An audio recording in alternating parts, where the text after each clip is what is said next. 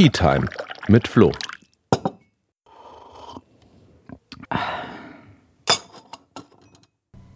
Hey und herzlich willkommen zu einer neuen Tea Time mit Flo. Ihr musstet jetzt eine ganze Weile auf diese neue Folge warten und das liegt daran, dass es einen kleinen Wechsel im Team gab und dass meine neue Funktion als stellvertretender Fraktionsvorsitzender auch super viele neue Aufgaben mit sich gebracht hat, die ein bisschen Zeit kosten, gerade am Anfang. Aber es ist soweit, endlich ist heute eine neue Folge da. Wir wollen uns anschauen, was am letzten Wochenende passiert ist. Da war nämlich ein grüner Bundesparteitag und es gibt einiges zu erzählen zum Wahlprogramm und natürlich auch zu unserer jetzt bestätigten Kanzlerkandidatin. Aber zuerst wie immer zum Tee. Angesichts der sommerlichen heißen Temperaturen gönne ich mir heute einen kalt aufgebrühten Tee, sozusagen kalt aufgegossenen Tee. Der nennt sich in Japan dann Misudashi, ist wunderbar erfrischend und macht durch ein bisschen Koffein trotzdem wach. Aber zurück zum Parteitag. Bei uns heißen die Bundesparteitage Bundesdelegiertenkonferenzen, kurz BDK. Die BDK war natürlich digital, auch wegen äh, Corona. Und äh, ich hab, muss sagen, schon ein bisschen die Präsenzparteitage vermisst. Ja, also Präsenzparteitage sind echt was Besonderes, wenn man mit den Delegierten aus allen Teilen des Landes zusammentrifft sich am Rande austauschen kann, einen Rat schalten kann, Kaffee trinken kann zusammen. Das habe ich schon vermisst, aber nichtsdestotrotz ähm, war auch der digitale Parteitag super produktiv und wir haben eine ganze Menge entschieden. Und zwar natürlich als erstes unsere Kandidatin fürs Kanzlerinnenamt bestätigt mit 98,5 Prozent gehen Annalena Baerbock als Kandidatin fürs Kanzlerinnenamt und Robert Habeck als zweiter Spitzenkandidat in unserer erprobten Doppelspitze ins Rennen. Und wie gesagt, wir haben das Wahlprogramm beschlossen. Aber ihr fragt euch vielleicht, wo kommt so ein Wahlprogramm eigentlich her? Also, das fällt ja nicht von Himmel und an Bäumen wächst es bekanntlich auch nicht. Wichtig ist, ähm, letztes Jahr haben wir uns als Grüne Partei nach 20 Jahren ein neues Grundsatzprogramm gegeben. Das war ein ganz langer dreijähriger Prozess, wo es wirklich darum ging, auszuloten, was sind unsere grünen Grundsätze, wie haben sie sich verändert, wohin wollen wir uns als Partei weiterentwickeln und wohin wollen wir, dass sich Deutschland und Europa entwickeln.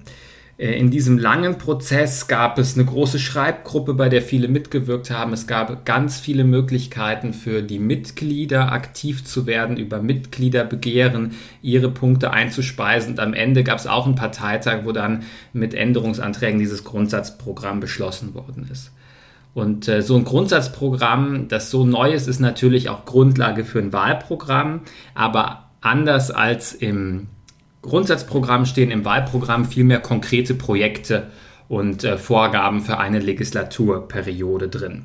Das heißt, der Bundesvorstand hat sich ähm, dieses Grundsatzprogramm genommen und hat basierend auf dem frischen Grundsatzprogramm einen Entwurf für ein Wahlprogramm beschlossen. Der ist auch Mitte März vorgestellt worden unter dem Titel Deutschland alles ist drin. Und danach hatten alle Mitglieder sechs Wochen Zeit, Änderungen vorzuschlagen und zu beantragen zu diesem Wahlprogrammentwurf. Die kann man nicht alleine beantragen, man braucht immer ein paar Unterstützerinnen, 20 an der Zahl, oder äh, der Antrag muss äh, von einem Kreisverband insgesamt gestellt werden, also wenn er da auf einer Kreisversammlung beschlossen wird, oder von anderen Parteigliederungen, also zum Beispiel den Bundesarbeitsgemeinschaften, die sich immer fachlich mit Themenbereichen auseinandersetzen. Und ich kann euch sagen, die Mitglieder waren ganz schön aktiv. Insgesamt 3280 Änderungsanträge sind zum Wahlprogrammentwurf gestellt worden. Das ist eine riesige Menge. Und äh, ich glaube, es ist ganz klar, selbst wenn der Parteitag ein ganzes Wochenende geht und selbst wenn man digital abstimmt, kann man niemals über 3280 Änderungsanträge abstimmen. Und das ist auch gar nicht notwendig, denn vorher finden Verhandlungen statt. Also es wird überlegt zwischen Antragstellerin und Bundesvorstand, ähm, was passt gut ins, in den bisherigen Entwurf, was will man übernehmen, welche Nachschärfung passt, äh, was will man am Ende eigentlich zur Abstimmung stellen. Und solche Verhandlungen, die muss man natürlich bei so einer Riesenzahl an Anträgen auch irgendwie sowohl technisch als auch politisch managen. Und dafür gibt's ähm, einmal für die technische Seite ein Tool bei uns, das Antragsgrün. Alle, die vielleicht Parteimitglieder von euch sind, kennen das sicherlich schon. Das ist Teil von unserem grünen Netz, also ähm, ja, unserer Sammlung an grünen Tools, äh, mit denen wir in der Partei einfach im digitalen Raum arbeiten. Und ihr könnt euch das ein bisschen vorstellen wie ein großes Pad, wo die einzelnen Wahlprogrammkapitel drin sind und wo man dann Änderungen einbauen kann und die nachverfolgen kann und dann auch für die Versammlung festlegen kann, wie damit verfahren werden soll. Also so wird das auf der technischen Seite gelöst. Das ist ziemlich intelligent. Aber dann gibt es natürlich noch die politische Seite, wo die Verhandlungen inhaltlich geführt werden müssen.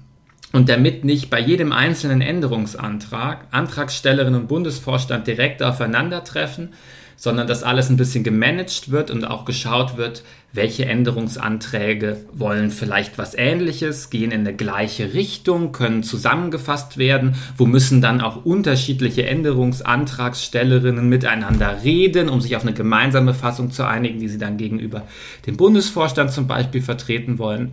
Dafür gibt es die Antragskommission. Und das sind bei uns von dem Bundesparteitag gewählte Mitglieder immer auf zwei Jahre. Und dazu kommt noch der politische Geschäftsführer. Und die haben halt den Job, Anträge, Änderungsanträge zu sammeln, zu bündeln und äh, die Verhandlungen zu moderieren und das in unterschiedlichen Runden durchzuführen. Äh, und dann gibt es im Prinzip immer drei Möglichkeiten, wie diese Verhandlungen ausgehen können. Entweder ein Änderungsantrag wird komplett übernommen. Das heißt, der Entwurf des Bundesvorstands wird einfach an der Stelle so geändert, wie die Antragstellerinnen das sich wünschen. Oder ähm, es gibt eine modifizierte Übernahme. Das heißt, dass sich Antragstellerin und Bundesvorstand miteinander auf eine dritte Variante, die ja sozusagen aus beiden Seiten was beinhaltet, einigen konnten. Das passiert auch dann oft, wenn ganz viele Antragstellerinnen an einer Stelle was in jeweils einer leicht anderen Art und Weise ändern wollen. Dann gibt es oft so eine modifizierte Übernahme. Die beiden Punkte haben gemeinsam, dass man dann jeweils nicht mehr abstimmen muss über den einzelnen Teil auf dem Bundesparteitag, sondern ähm, da wird dann tatsächlich direkt der Text geändert und man stimmt am Ende nur über das Gesamtkapitel ab. Und dann gibt es natürlich noch den Fall, dass man sich in den Verhandlungen nicht einig wird. Und dann braucht es eine Abstimmung auf dem Bundesparteitag. Normalerweise ist es so, dass die aller, allermeisten Änderungsanträge übernommen oder modifiziert übernommen werden. Manchmal auch zurückgezogen, wenn man sieht, jemand anders hat da vielleicht einen Änderungsantrag gestellt zum selben Sachverhalt, der einem sogar noch besser gefällt, sodass dann die Zahl der Abstimmungen auf dem Bundesparteitag so überschaubar wird, dass ähm, alle Mitglieder sich auch ein vernünftiges Bild davon machen können und vor allem, dass zu jedem Änderungsantrag dann auch eine Einbringungsrede stattfinden kann und eine Gegenrede und wenn gewünscht auch noch eine größere Debatte, damit die dann ordentlich diskutiert werden können, wo dann am Ende wirklich eine Abstimmung notwendig ist. Jetzt habe ich ähm, super viel über das Verfahren gesprochen und ihr wollt wahrscheinlich so ein bisschen wissen, was eigentlich in unserem Wahlprogramm drinsteht. Eins vorneweg. Ich kann natürlich nicht das ganze Programm in dem Podcast zusammenfassen. Dafür ist es zu lang. Aber ihr könnt es natürlich einfach selber lesen oder die Kapitel, die euch interessieren. Ich gehe einfach auf einige Punkte ein, von denen ich glaube, dass sie wichtig sind. Vielleicht als erstes, aber auch nur ganz kurz zum Thema Europa. Darum kümmere ich mich ja im Landtag und da ist es im Wahlprogramm so, dass das wirklich gemainstreamt ist. Also wir haben ein kleines Europakapitel im Demokratieteil, wo es nochmal explizit um Struktur der Europäischen Union geht, wie wir das zur Europäischen Republik weiterentwickeln wollen, wie wir wollen, dass das Parlament viel mehr Rechte bekommt, Initiativrecht überall mitentscheiden darf. Und ansonsten werdet ihr aber Europa überall in den anderen inhaltlichen Kapiteln wiederfinden. Weil diese Bundestagswahlen sind natürlich auch kleine Europawahlen, weil wir mit der neuen Bundesregierung auch über die Mehrheiten im Rat entscheiden und damit großen Einfluss auf die europäische Ebene nehmen. Aber jetzt vielleicht zu ein paar anderen Punkten. Was sicherlich viele von euch umtreibt, ist, was haben wir uns jetzt eigentlich in der Klimapolitik vorgenommen und kommen die Wahlprogrammpunkte dazu auch an das 1,5 Grad Ziel ran.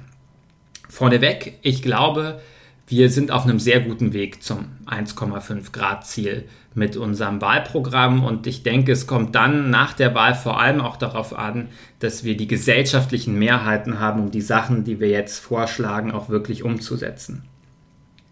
Es sind ein, ein paar ganz klare Dinge drin, zum Beispiel, dass wir bis 2035 100% erneuerbare Energien wollen, dass wir den Verbrennungsmotor und Kohlekraftwerke bis 2030 jeweils stilllegen wollen, also beim Verbrennungsmotor dann keine Neuzulassungen mehr. Wir wollen die Solarpflicht für alle Neubauten. Wir wollen auch, dass bei Bestandsgebäuden Solardächer endlich draufkommen, wenn das Dach sowieso saniert wird. Und äh, wir wollen auch, dass der europäische Emissionshandel noch stärker forciert wird, also auch da CO2 einen ordentlichen Preis bekommt. Und mit all den Maßnahmen wollen wir es erreichen, dass wir innerhalb der nächsten 20 Jahre bis 2040 auch klimaneutral werden. Jetzt habe ich als letzten Punkt den CO2-Preis angesprochen und das war so eines der Beispiele, wo wir auf dem Parteitag eine Abstimmung hatten. Es ging um die Frage, wie hoch soll dieser CO2-Preis sein. Und im Programmvorschlag stand drin, ab 2023 soll der 60 Euro betragen. Also das ist das, was wir jetzt ordentlich draufpacken wollen, eine ordentliche Erhöhung des CO2-Preises, damit er auch wirklich eine Lenkungswirkung entfaltet. Es geht ja darum, CO2 einen Preis zu geben, damit es in unserem wirtschaftlichen System nicht mehr gratis ist, Klimagase auszustoßen und damit ja unsere Welt ein Stück weiter Richtung Klimakrise zu steuern, sondern es muss was kosten, wenn wir Klimagase in die Umwelt ausstoßen. Und neben diesem 60-Euro-Vorschlag gab es noch einen 80-Euro-Vorschlag, der unter anderem von Jakob Blasel, kennt ihr vielleicht, einem der Klimaaktivisten, den ich sehr schätze, ähm, vorgebracht worden ist, äh, der eben gerne noch mehr auf dieses Preisinstrument gegangen wäre. Und ähm, ich sehe das so ein bisschen zweischneidig. Das Schöne am CO2-Preis ist, dass ich damit ganz klipp und klar einen Preis dafür verlange, wenn man Klimagase ausstößt. Das Problematische am CO2-Preis ist natürlich, dass es am Ende etwas ist, ähm, das auf Kosten abzielt. Und das bedeutet, dass jemand, der viel hat, sich das tendenziell besser leisten kann. Ich bin stolz, dass wir als einzige Partei ein Konzept haben, wie wir den CO2-Preis sozial abfedern, nämlich dadurch, dass die Einnahme als Pro-Kopf-Energiegeld zurückgegeben wird. Und der Hintergrund ist, dass wohlhabende Menschen einen viel, viel größeren CO2-Fußabdruck haben als Menschen mit geringem Einkommen. Und das heißt, äh, durch die Pro-Kopf-Rückgabe hat man wirklich eine soziale Ausgleichwirkung. Es kommt bei denen mit geringem Einkommen viel, viel mehr an. Dennoch ist es so, dass wenn ich den CO2-Preis jetzt sehr schnell, sehr stark erhöhe, es immer schwieriger wird, das vernünftig sozial abzufedern. Deswegen finde ich die 60 Euro einen sehr guten Kompromiss verbunden mit dem Energiegeld. Und das ist zum Beispiel auch eine viel bessere Antwort als die Idee der Union, einfach die Pendlerpauschale zu erhöhen. Man kann nämlich argumentieren, gut, ähm, höherer CO2-Preis, da leiden jetzt zum Beispiel die drunter, die mit dem Auto zur Arbeit müssen. Aber tatsächlich ist es so, wenn ich jetzt einfach die Pendlerpauschale erhöhe, das ist ja ein Abzug von der Steuer, dann profitieren am Ende die am meisten, die die höchsten Steuersätze zahlen und das sind natürlich wieder die wohlhabendsten mit den größten Einkommen. Und die, die ein geringes Einkommen haben, profitieren deutlich weniger, weil sie einen niedrigeren Steuersatz haben. Deswegen ist die Pendlerpauschale gerade der falsche Ansatzpunkt, sondern das Pro-Kopf-Energiegeld, das sich nicht daran orientiert, wie viel Einkommen jemand hat, statistisch auch die viel bessere Möglichkeit, um das sozial abzufedern.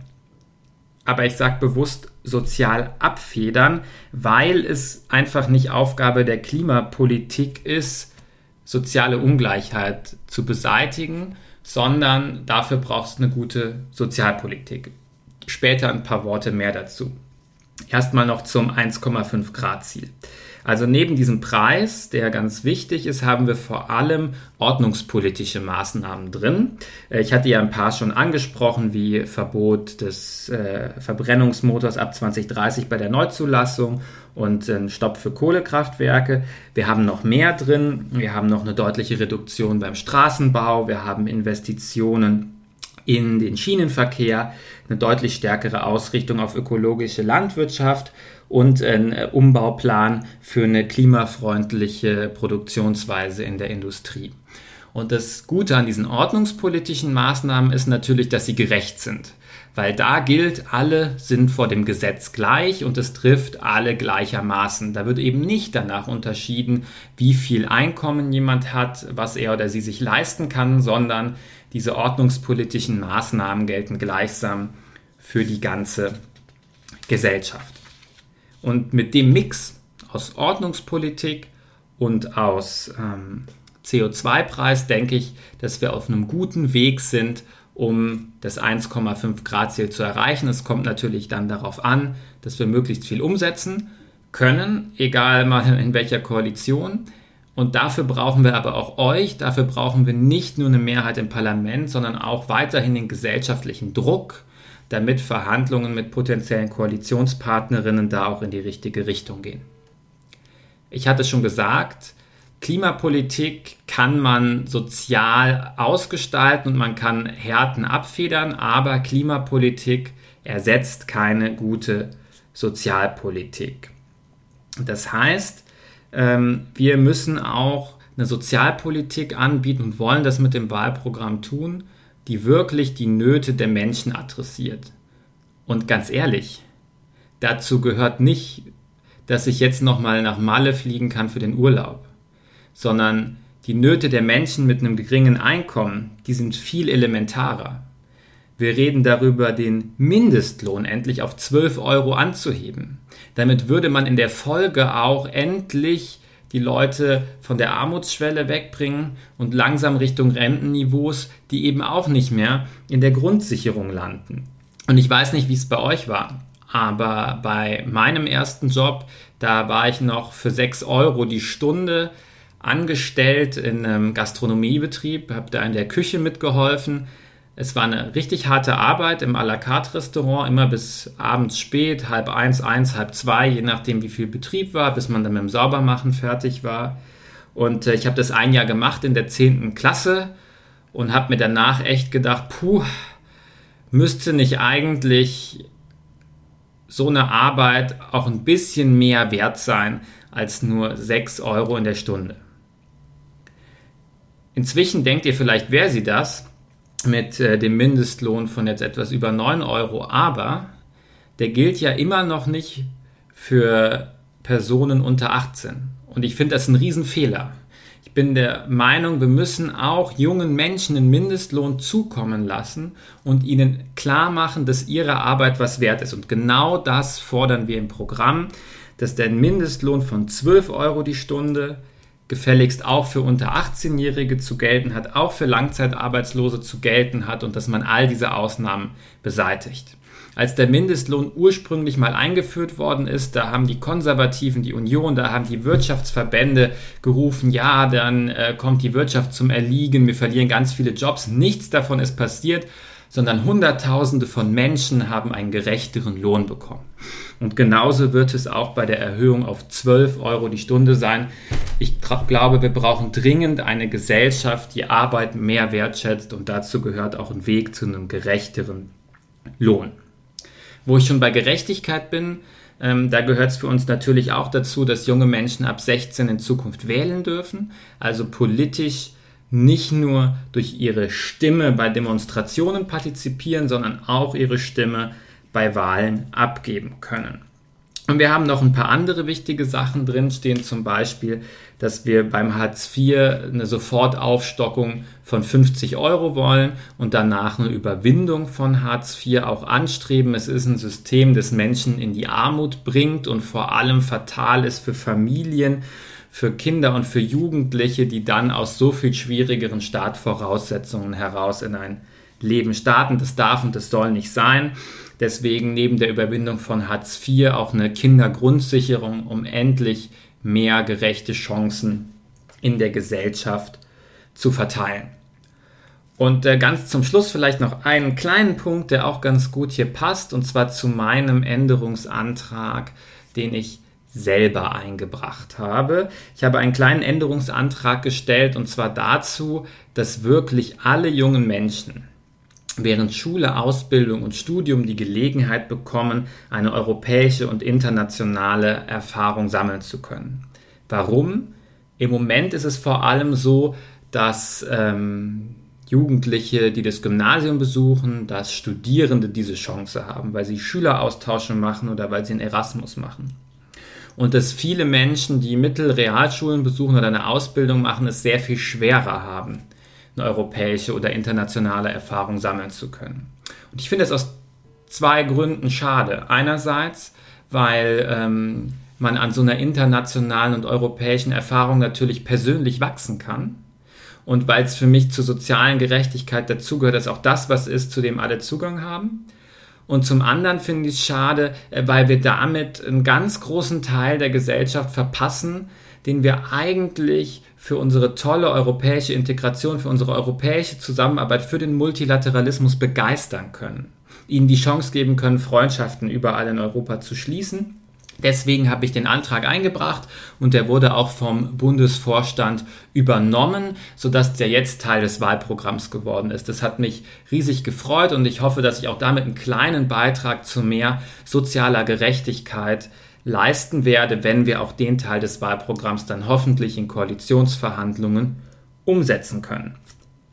Das war's von mir zum Wahlprogramm in a nutshell. Wenn ihr noch Fragen zum Programm habt, meldet euch gerne, schickt mir eine Mail, schreibt mir auf Instagram, wie es euch passt. Ähm, und wenn ihr Ideen für die nächste oder die übernächste Podcast-Folge habt, immer her damit. Bis in zwei Wochen, ihr Lieben. Ich freue mich wieder drauf.